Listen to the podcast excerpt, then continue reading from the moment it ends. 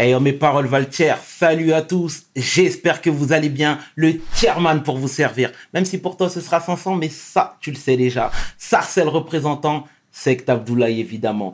Bienvenue sur We c'est toujours ton émission qui rassemble les motifs. Au fil des émissions, nous recevrons, comme tu le sais déjà, différentes personnalités qui viendront s'asseoir à ma table, nous parler de leurs échecs, mais surtout de leurs réussites, pardon. Alors, Rigo, take a seat now, dressed up in all red like Cameron in Aima Video. PDG, Shnun Eli Yetkelem Fikum Langlizia. Let's get it! We hustle, baby. J'adore! J'adore! Le chairman. Hustle, baby. Le chairman. Hustle, baby. Le chairman. De retour sur We Hustle. Et aujourd'hui, avant d'entamer la vidéo, la discussion plutôt, je dirais, je te demanderai juste d'appuyer ici, de t'abonner à la chaîne pour suivre toute l'actu. Alors, aujourd'hui, je suis particulièrement honoré de recevoir la grande journaliste, mais surtout la femme de cœur, celle que l'on nomme Aïda Touiri. Aïda. Eh bien, après une telle présentation, je ne sais plus quoi dire. je suis ravie en tout cas d'être avec vous et, euh, et de découvrir donc euh, votre euh, votre chaîne, euh, votre mode de fonctionnement. Je suis hyper curieuse et j'adore. En fait, depuis tout à l'heure, je pose des questions hors caméra, mais Ouais. euh, mais ouais, j'adore ce que vous faites. Je trouve que c'est très bien de prendre l'initiative justement et de, de voilà si quelque chose n'existe pas eh bien tu le crées et c'est parfait Mille C'est merci, ça que j'aime. mille merci Aïda, ça nous touche beaucoup, surtout, surtout venant de toi, sincèrement, sincèrement, je te suis depuis pas mal de temps, mais tu le verras, tu le verras. ok ok Alors Aïda, est-ce que tu peux te présenter s'il te plaît pour le peu de personnes qui ne te connaissent pas? Alors, je m'appelle Aïda Touiri, euh, j'ai euh, 43 ans, je viens de les avoir, donc euh, pour moi, j'ai pas encore franchi le cap. Euh, et je suis journaliste donc depuis plus de 20 ans maintenant. Euh, Exact. Je suis passée par euh, la presse écrite, la radio, la télé. Euh, Aujourd'hui, je produis des programmes. Euh, voilà, donc euh, je reste dans le milieu du journalisme et un journalisme euh, que je veux le plus impactant possible. Et c'est pour ça que ça me parle d'autant plus quand tu présentes ta chaîne comme une chaîne qui rassemble. Ça, Exact. C'est tout ce que j'aime. Ah, mille merci Aïda. Bon, est-ce que en faisant tes études là, tu t'attendais à avoir une telle carrière? Parce que je rappelle, une carrière de plus de 20 ans. Bah non, c'est vrai que j'ai j'ai jamais fait de plan sur la comète ni de plan de carrière, à vrai Mhm. dire. Mais euh, moi, je me destinais pas du tout à être journaliste, quoi. Euh, J'ai commencé par faire des études de médecine, euh, puis des études de psycho, Exact. avant de bifurquer sur le journalisme. Alors pourquoi médecine, pourquoi psycho? En fait, euh, médecine, c'était le, le métier de, mes, de, de, de mon père, quoi. Pour lui, c'était euh, le rêve de sa vie d'avoir un de ses enfants au moins euh, pour être médecin, quoi. Parce que si tu veux, il y avait un métier euh, pour lui qui était euh, très bien pour euh, pour euh, une femme, d'autant plus c'était euh, médecin. Et en vrai dire, moi je je sais pas que je voulais pas être médecin. J'admire énormément les médecins et le personnel soignant en général, mais tu vois, je, je suis pas du tout scientifique. Euh, limite, j'ai peur à la vie du sang, donc. euh.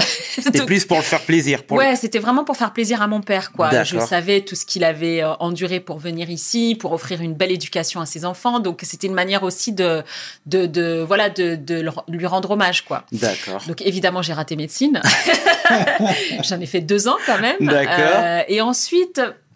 Si tu veux, je me suis dit, voilà, qu'est-ce que je vais faire? Je savais pas trop ce que je voulais faire. Donc, euh, c'est aussi un message aux gens qui se disent, voilà, euh, j'ai j'ai 20 ans, je sais pas quoi faire de ma vie. Eh ben, c'est possible. Et même parfois, c'est normal. Donc, euh, j'ai fait psycho en me disant, voilà, je viens de passer deux ans en médecine.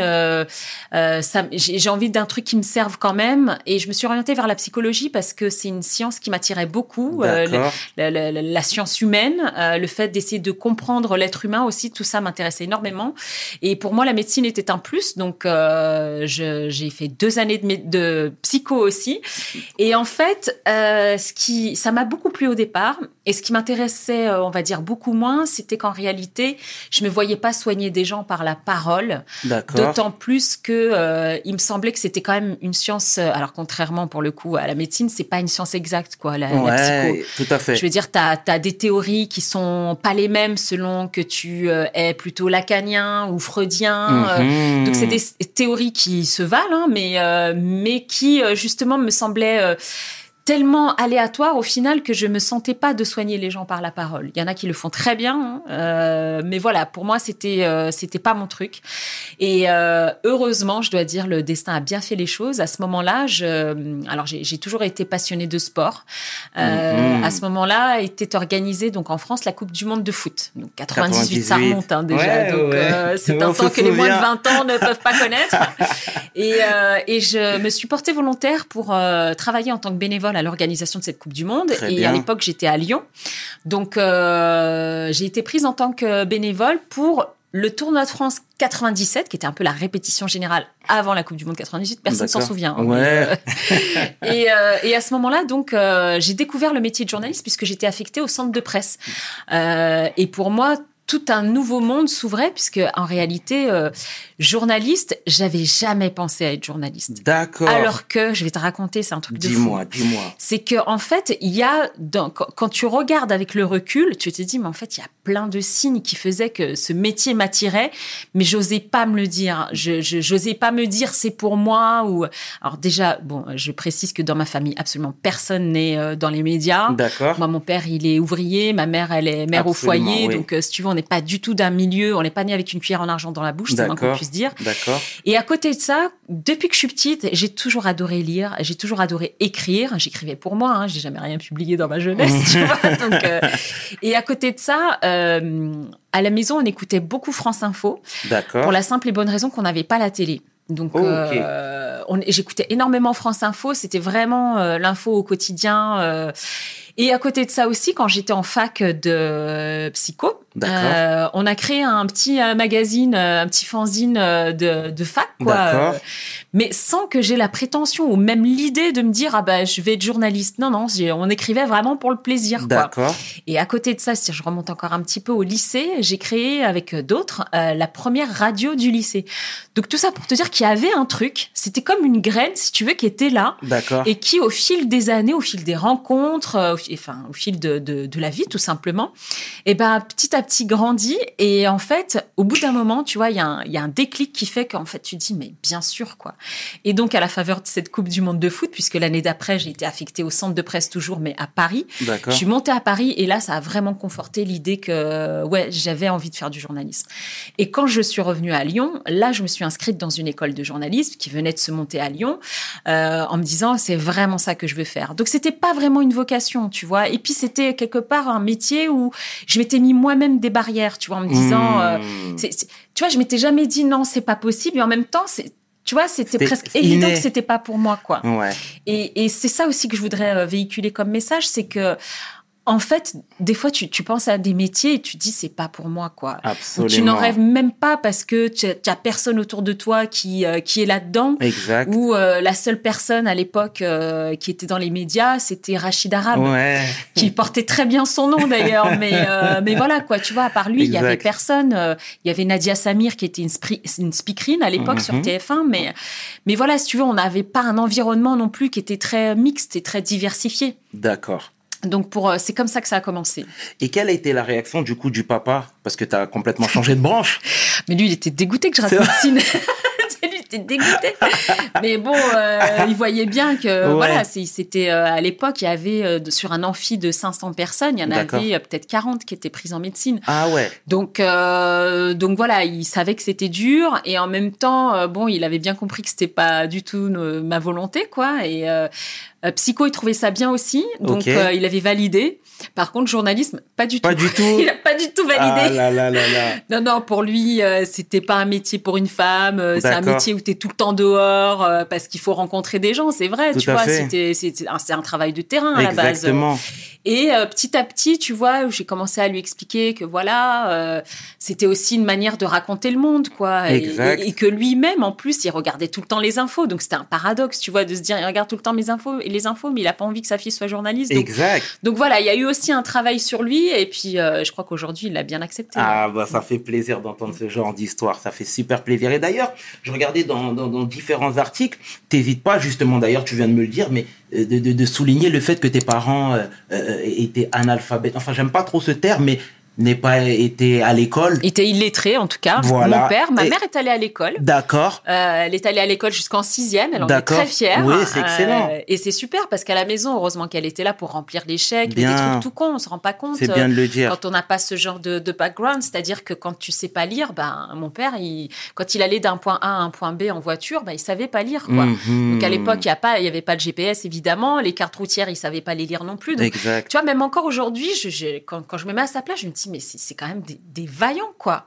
Tout à Enfin, fait. je veux dire, tu, tu, tu- t'es obligé de, de, de t'es dans une ville que tu ne connais pas, avec une langue que tu ne connais pas. euh, Absolument. T'arrives dans, dans un pays qui n'est pas le tien, Tout où tu fait. dois effectivement construire une vie finalement.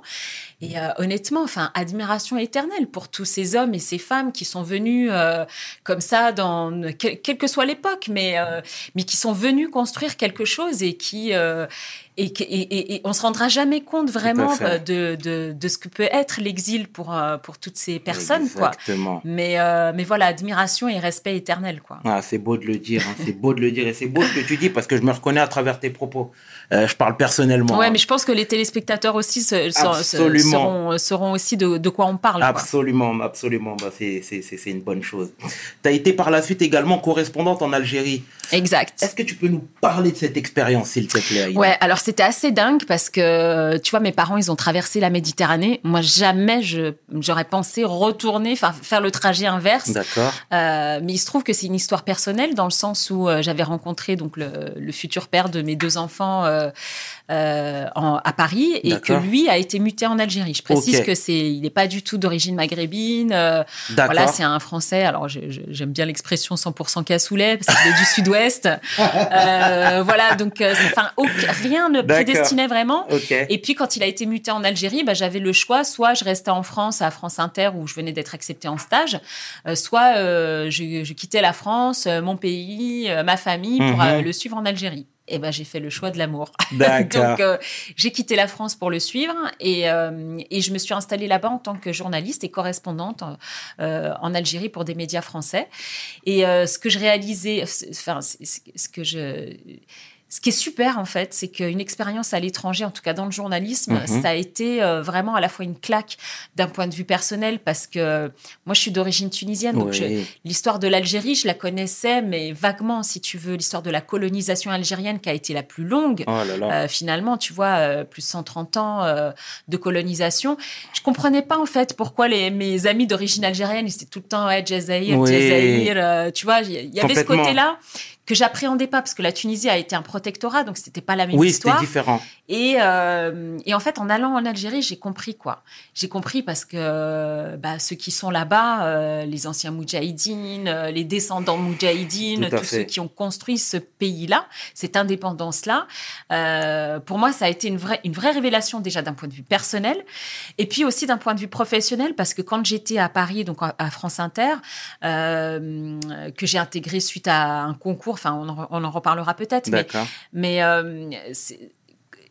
je suis arrivée, en fait, euh, j'avais zéro travail. Euh, en fait, je repartais de zéro, quoi. Et, et si tu veux, c'est très confortable quand tu es dans une rédaction à Paris, Ouais, tu un rédacteur en chef euh, qui te dit, voilà, aujourd'hui, on va parler de ça, dans le journal de 13 heures, il va y avoir ça.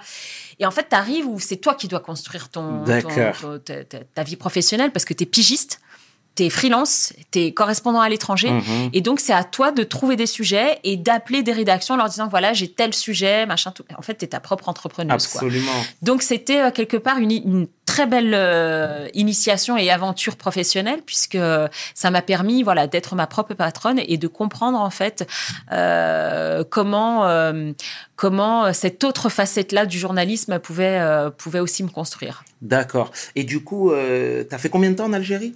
Euh, presque quatre ans. Presque 4 Mm. ans. D'accord. Aujourd'hui, je, euh, je sais que tu es maman de trois Ouais. enfants, je Exact. précise. Est-ce que tu referais cette expérience? Est-ce que tu resignerais? Bien sûr. Faut jamais regarder euh, le passé en se disant ah si j'avais fait ci, ah si j'avais fait ça. C'est fait.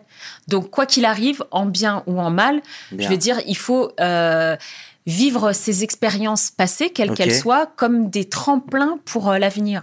Je veux dire, moi, j'ai pas toujours euh, vécu des, des trucs bien. hein. Il y, a, il y a des trucs qui sont moins bien passés. Il y a des émissions qui ont été des échecs. Mhm. Mais au contraire, ça m'a construite Bien. aussi, puisque ces échecs-là euh, ont été des, euh, ouais, vraiment des tremplins, parce que sans, sans ces échecs-là, peut-être que j'aurais pas compris certaines choses, ou peut-être que j'aurais pas fait certaines choses. Donc, pour moi, vraiment, tout mérite d'être vécu. Et il n'y a pas un truc où je me dis, ah, c'est dommage. Non.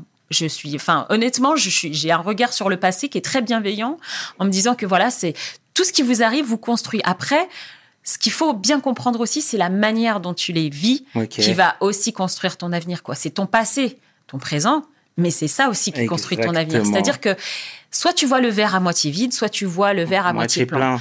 Euh, soit tu te dis, bah ouais, euh, mon émission ça a été un, un échec total. Ouais. Ou soit tu te dis, bah ouais, mais sans cet échec total, t'aurais pas Ouais. rencontré telle personne ou t'aurais pas fait ci, ça, ça, pour aujourd'hui être toi, ta propre productrice. Exactement. Donc voilà, c'est vraiment, euh, encore une fois, une manière de voir les choses. En tout cas, moi, je, sur le passé, ben, vraiment, j'ai un regard très bienveillant. Ah, excellente mentalité, Aïda. Je tiens à te le souligner. Face caméra. Et quels ont été les moments euh, les plus contraignants de ta carrière? Euh, Peut-être les choix du coup que j'ai dû faire parce que quand euh, j'ai gagné ce concours de journalisme qui m'a fait rentrer à France Inter, tu vois, au bout de, je devais rester trois mois en stage et j'ai fait finalement trois ans. Et euh, quand j'ai dû démissionner de France Inter pour aller en Algérie, bah, c'est vrai que ça a été quand même un gros choix, quoi, de me dire, attends, est-ce que je quitte un, un cocon? Parce que finalement, tu vois, tu es, dans une grande maison, France Inter, et tu pars pour l'inconnu. Mhm. Ça, ça a été un choix à faire. Euh, et après, en termes de contraintes aussi, c'est euh, euh, quand j'ai dû monter ma propre entreprise, donc de production aujourd'hui, ma société de production. J'étais à l'époque à CNews, qui devait, qui venait en fait de d'être créée puisqu'il y avait iTélé avant. Moi, je suis arrivée à la fin d'iTélé et c'était le début de CNews. Donc, je suis arrivée à la matinale week-end.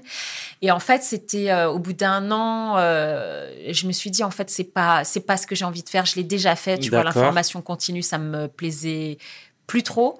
Euh, en tout cas, pas comme ça. Moi, ce qui m'intéressait, c'était vraiment d'apporter une empreinte, d'apporter un truc, quoi. Pas faire que de la ressaucer de dépêche, ça m'intéressait pas. D'accord. Euh, et du coup, j'ai arrêté d'être euh, sous contrat. Enfin, j'ai arrêté mes, toutes mes collaborations avec CNews pour justement créer mon propre programme. D'accord. Et ça, ça a été vraiment un, un choix aussi. C'était des moments clés dans, dans ma vie professionnelle où tu te dis, voilà, tu sais que te- t'arrêtes un truc, mais t'as rien derrière, quoi. Donc, euh, au contraire, ça te force justement à, à, à être très proactif, à être vraiment dans, certes dans l'inconnu, mais en même temps, euh, je veux dire, c'est dans l'inconfort que tu crées aussi le plus Tout à souvent. fait. Je veux dire, Bill fait. Gates, quand il a créé euh, Microsoft, c'était à des moments où il n'était pas, il Il était était pas dans le dur. Bill Gates, quoi. Il était dans Et c'est pareil que, que Zuckerberg aussi, quand il a créé Fa- Facebook, c'était au fond de son garage. Absolument. Donc, donc voilà, c'est des moments aussi de se dire que voilà, il y a la- la- les processus créatifs arrivent aussi souvent à des moments où tu es en galère. Quoi. Exactement, exactement, Aïda.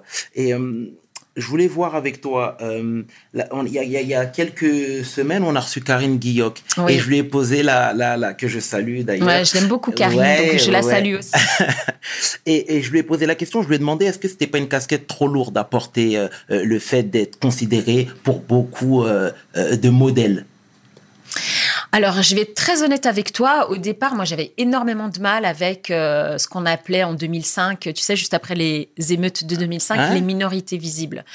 Et euh, moi, je suis arrivée en fait à M6 euh, juste avant ces émeutes. Donc, euh, on était en août et Mhm. les émeutes, c'était à partir de septembre, octobre, si ma mémoire est bonne. Ouais, par là. Et, euh, et en fait, tout de suite après, il y a eu effectivement cette prise de conscience un peu générale, euh, notamment lorsque Jacques Chirac a convoqué tous les euh, tous les présidents de chaîne en leur disant voilà les, les la télé est pas assez diversifiée, les médias ne sont pas assez diversifiés, il faut mettre en avant les minorités visibles parce qu'elles représentent aussi la société française. Mhm. Et moi, j'avais énormément de mal avec cette question-là parce que je me considérais.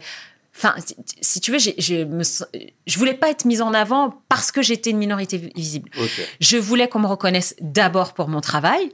Alors, si je faisais partie d'une minorité visible, c'était un fait, euh, mais en aucun cas un prétexte ou un alibi ou je ne sais quoi. Ok. Donc, j'ai pas été très à l'aise euh, au départ avec cette question, mais force était de constater qu'au final, euh, quand euh, j'allais quelque part dans la rue, à côté de chez moi, ou quand je faisais mon marché, tout simplement, les personnes qui venaient me voir et qui, euh, avec qui j'avais euh, des discussions, c'était essentiellement des personnes des minorités visibles, Mhm. justement, et euh, qui avaient un discours très, euh, très bienveillant et toujours dans, dans le mode ah mais merci quoi de représenter.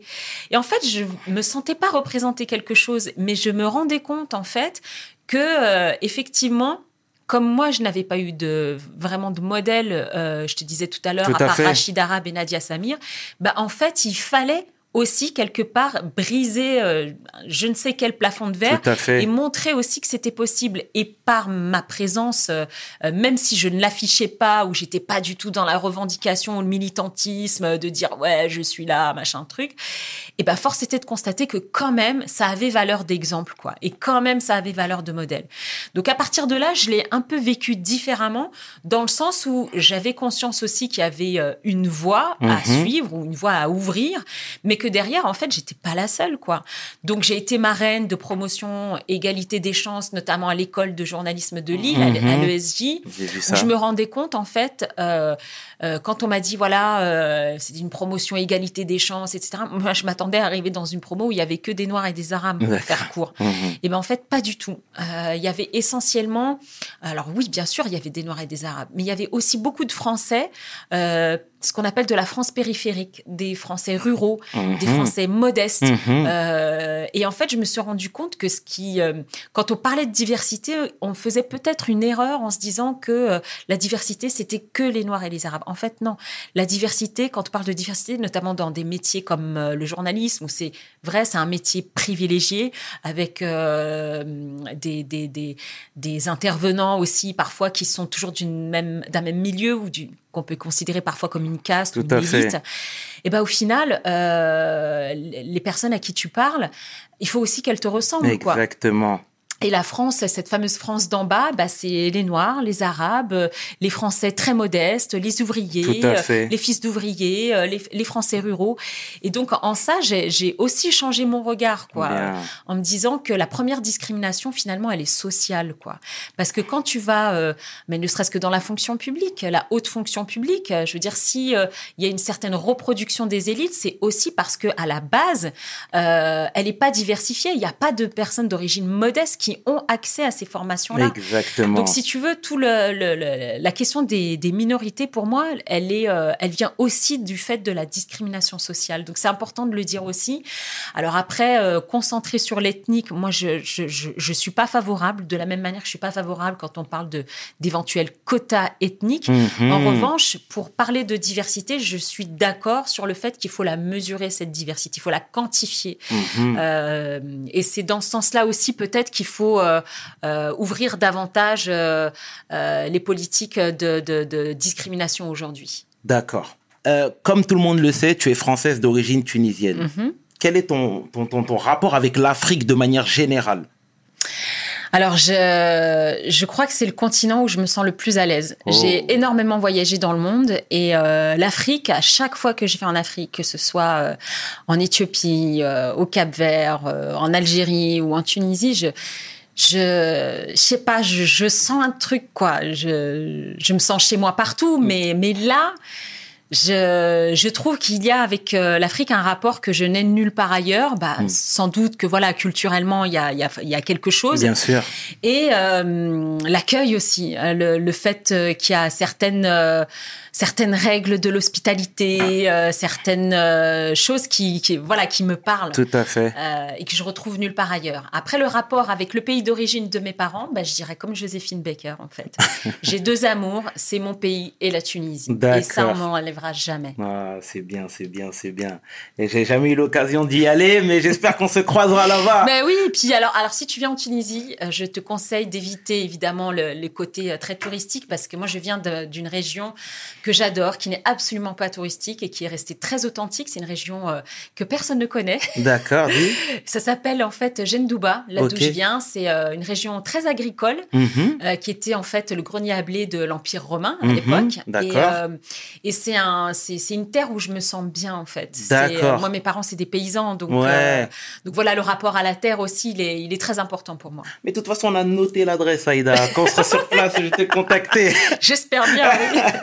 Et est-ce que je sais que tu étais en Tunisie pendant le printemps arabe, juste avant Oui. le, le- le début même ouais, ouais, ouais. Euh, tu y retournes fréquemment, je, je, je, je suis au courant. Est-ce que tu penses que ça a changé?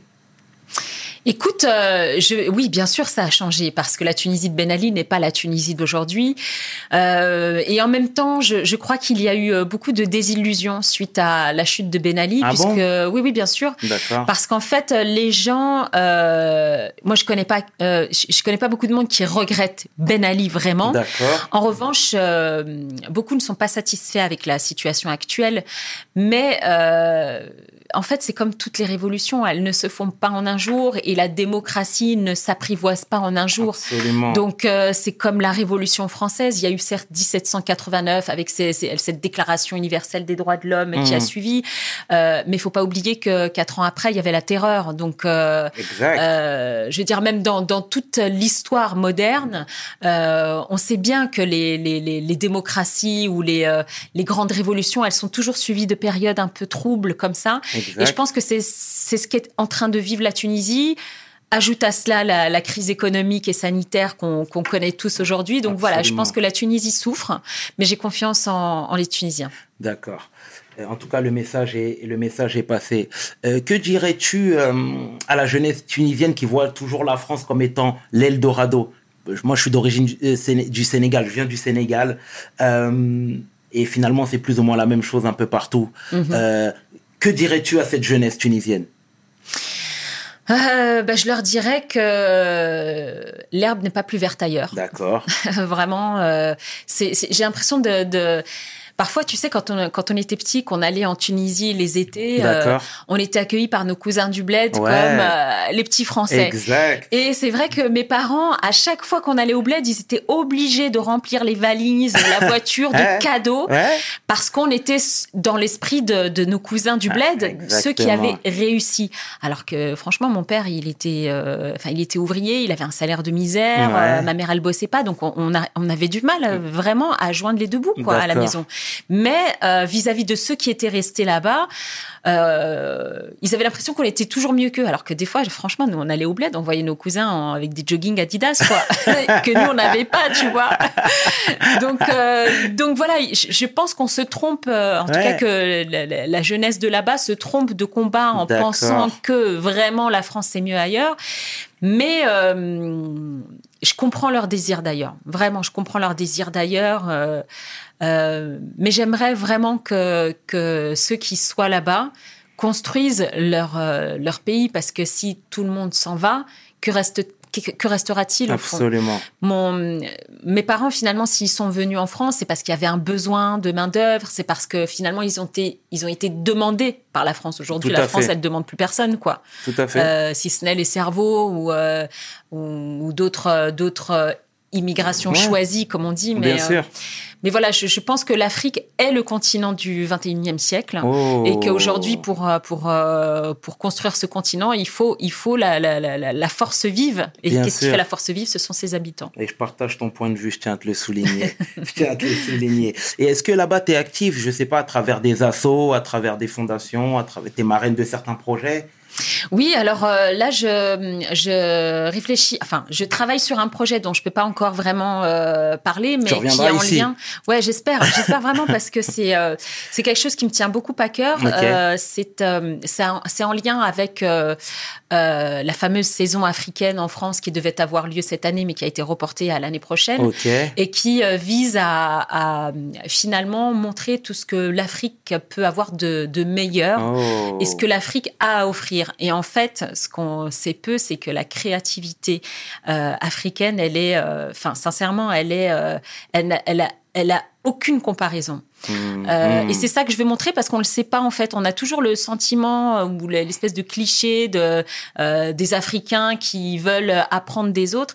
Et en réalité, je pense vraiment que l'Afrique a beaucoup à nous apprendre, Euh, même en termes de de, de de de médias. Je veux dire là, on est on est en plein dedans. Ouais. Mais quand tu vois en fait ce que sont capables de faire les Nigérians ou ou les ou d'autres avec le, le fameux Nollywood. Mhm. euh, ou même euh, ce que font euh, euh, les euh, certains étudiants euh, en Afrique du Sud Ouais. avec très peu de moyens Bien mais des effets spéciaux mais c'est sincèrement c'est hallucinant alors qu'ici on n'est même pas capable de, de de faire un film avec euh, moins de X euh, Mhm. budget quoi Euh, enfin tu montreras dans cette partie là mais euh, mais vraiment, c'est ça qui me tient à cœur, quoi. C'est de montrer aussi ce que ce que ce qu'on peut avoir de meilleur. Donc, je travaille sur ce projet-là, D'accord. euh, qui va euh, vraiment aboutir, euh, je pense, en juillet 2021. D'accord. Et euh, mon lien avec euh, le continent d'origine de, de mes parents, il est euh, voilà, il est aussi affectif parce que parce que voilà, je on vient de là, l'humanité vient de là, donc euh, donc voilà, tout ça euh, finalement c'est que c'est rendre un petit peu ce qu'on nous a donné quoi. D'accord.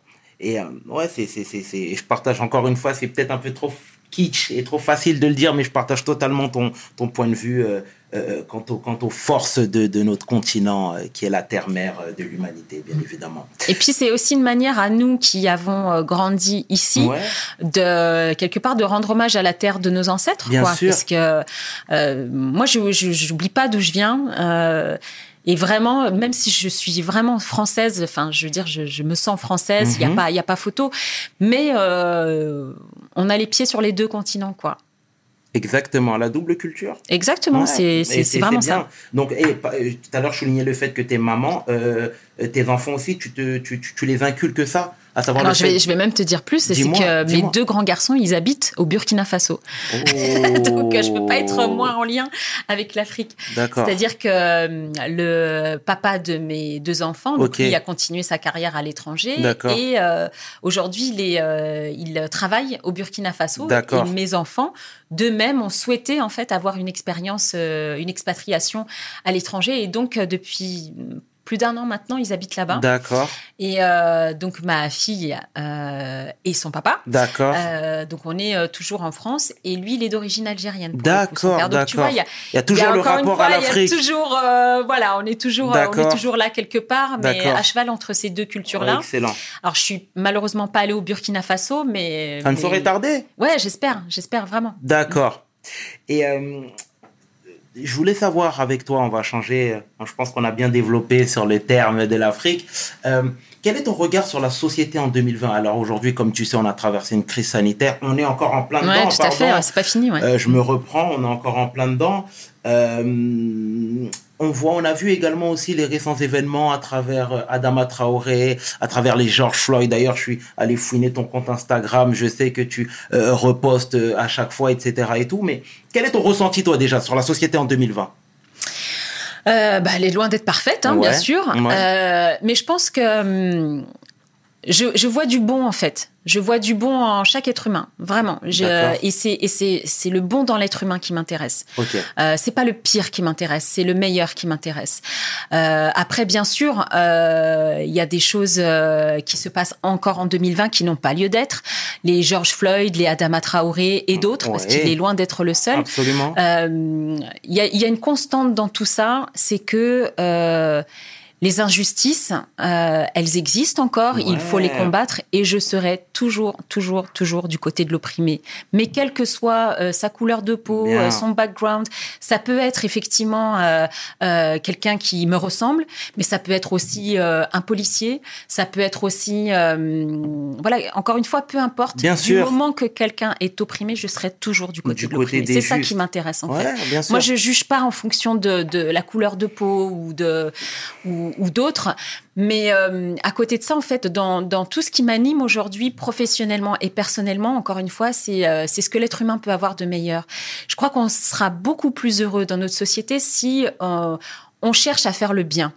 Euh, si je m'intéresse que, euh, je vais te donner un exemple tout con. Aujourd'hui, j'ai euh, mon frère qui m'envoie euh, une vidéo de d'un- d'un- d'une perquisition qui a été effectuée dans une école musulmane et euh, il se désespérait en fait de de ce qu'il considère comme une chasse euh, aux musulmans. Et en fait, au bout d'un et, puis euh, d'autres choses, des, propos tenus sur des plateaux télé. et je lui disais, mais parce que c'est souvent qu'il m'envoie ce genre de choses, je lui disais, si, tu, si toute ta journée tu, tu, tu ne constates que des choses comme ça, je lui dis, mais, mais, mais ta, ta vie elle, sera un malheur, quoi. Absolument. Moi, ce qui m'intéresse, c'est euh, pourquoi pas euh, euh, montrer ce que ce que des musulmans peuvent apporter. Hmm. Ce qui m'intéresse, c'est pas les propos de comptoir. Ce qui m'intéresse, c'est de montrer ce que nous collectivement on peut apporter. C'est encore fait. une fois le meilleur. Je veux dire, quand d'autres disent les musulmans sont comme ci, les musulmans sont comme ça, ben, j'ai envie de montrer des, des musulmans qui font du bien, Ouais. des musulmans qui qui sont fraternels, des musulmans qui vivent avec d'autres. Là, je fais pas une fixation sur les musulmans, mais c'est vraiment pour te donner un exemple ouais, en fait. C'est vraiment pour te donner un exemple. Bien sûr. Et encore une fois, enfin voilà, l'être humain euh, euh, est capable du meilleur, quoi. Et, euh, et aujourd'hui, on le voit dans notre société par la désaffection qu'on peut avoir pour des médias aussi. Elle s'explique parce que on ne parle que de ce qui ne va pas. Tout à fait. Et moi, ce qui m'intéresse, c'est qu'on parle aussi, comme on est en train de le faire là, de ce qui va aussi. Absolument. Je veux dire, le- j'ai pas envie de me plaindre parce que je vis en France, euh, mais au contraire, j'ai envie de d'apporter du bon, quoi. J'ai envie d'apporter du meilleur, et j'essaie de le faire à mon à mon humble niveau. Et j'aimerais en fait, voilà, qu'il y ait tout un écosystème qui apporte du bonheur aussi aux gens, parce qu'il faut pas oublier que voilà, euh, le but de l'existence, c'est quoi? C'est d'être heureux, non?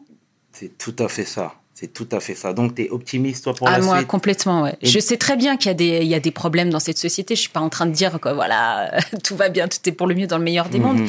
Mais il faut euh, il faut qu'on pense à à comment l'améliorer cette société. C'est dur, mais je suis optimiste aussi. Donc, euh, c'est vrai, c'est vrai, c'est vrai. Mais euh, c'est toutes ces choses-là nous font dire que, que, que, que voilà, c'est là, on est tous dans le dur, on a la tête dans le sac, comme tu sais très bien à travers ce que tu viens de citer. Mais j'ose espérer sincèrement qu'il y a un réveil et que on vivra de, de, de, de- des jours meilleurs. hein. Mhm. Donc, euh, on va changer de sujet. D'ailleurs, l'émission touche bientôt à sa fin. mais avant de te libérer, euh, je voudrais savoir, hormis tes parents, quels sont les acteurs sociaux qui t'ont le plus inspiré? Euh, écoute, euh, bien sûr, ouais, mes parents sont mes premiers modèles. euh, et à côté de ça, euh, bah, les grandes figures des luttes, euh, tous ceux qui ont lutté contre des oppressions, quelles qu'elles soient. Euh, et de manière générale, en fait, tu sais, depuis deux ans, je sillonne la France pour euh, aller à la rencontre de, de ceux qui changent le monde, en fait, vraiment.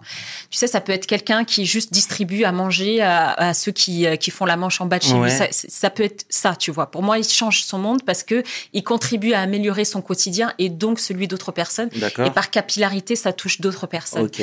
Mais euh, mais euh, depuis deux ans en fait que je que je vraiment que j'ai repris le travail de terrain et que je rencontre des acteurs de bien. euh, j'ai envie de vraiment, je- je- je- encore une fois, je, me répète, mais ça peut paraître niais ce que je vais dire, mais mais vraiment, les gens sont capables du meilleur, quoi.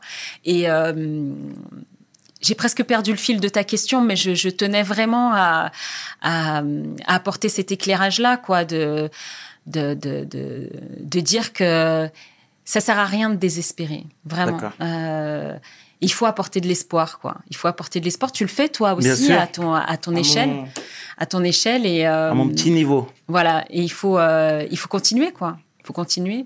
L'espoir fait vivre. Et du coup, quels sont tes, tes, tes projets futurs?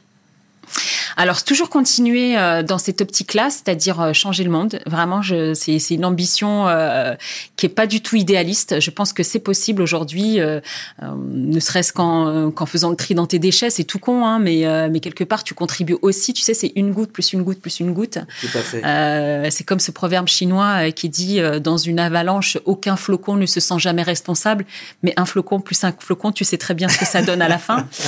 Mais euh, ta question, re- redis-moi ta question. Excuse-moi, je pars loin dans mes projets euh, futurs, tes futurs mes projets. futurs projets. Vraiment, c'est toujours de développer ça, euh, que ce soit en télé euh, ou dans ou ailleurs, parce que je crois vraiment en, en la nouvelle génération, ce qu'on appelle euh, la génération X, Y et Z Ok. euh, la génération euh, qui est née avec un téléphone dans la main.